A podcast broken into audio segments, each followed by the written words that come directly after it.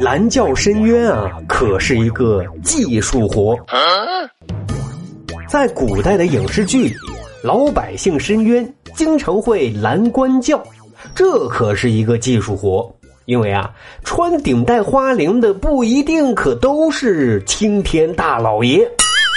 有一天，浙江的盐运使张应基公务外出，突然一妇人拦轿，扑通一声跪地高喊：“大人啊，我冤枉啊！”张应基赶紧下轿，忙问缘由。原来啊。妇人诉的是她老公喜欢小三儿，要休了自己，她觉得委屈，希望青天大老爷可以伸张正义，教训教训这个负心汉。可是啊，张应基他就是一个言官，偷卖私盐他可以管，可这事儿呀，他压根儿都管不上。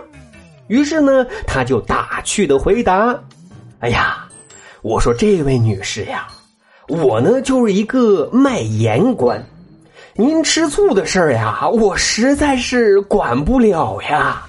这你别笑。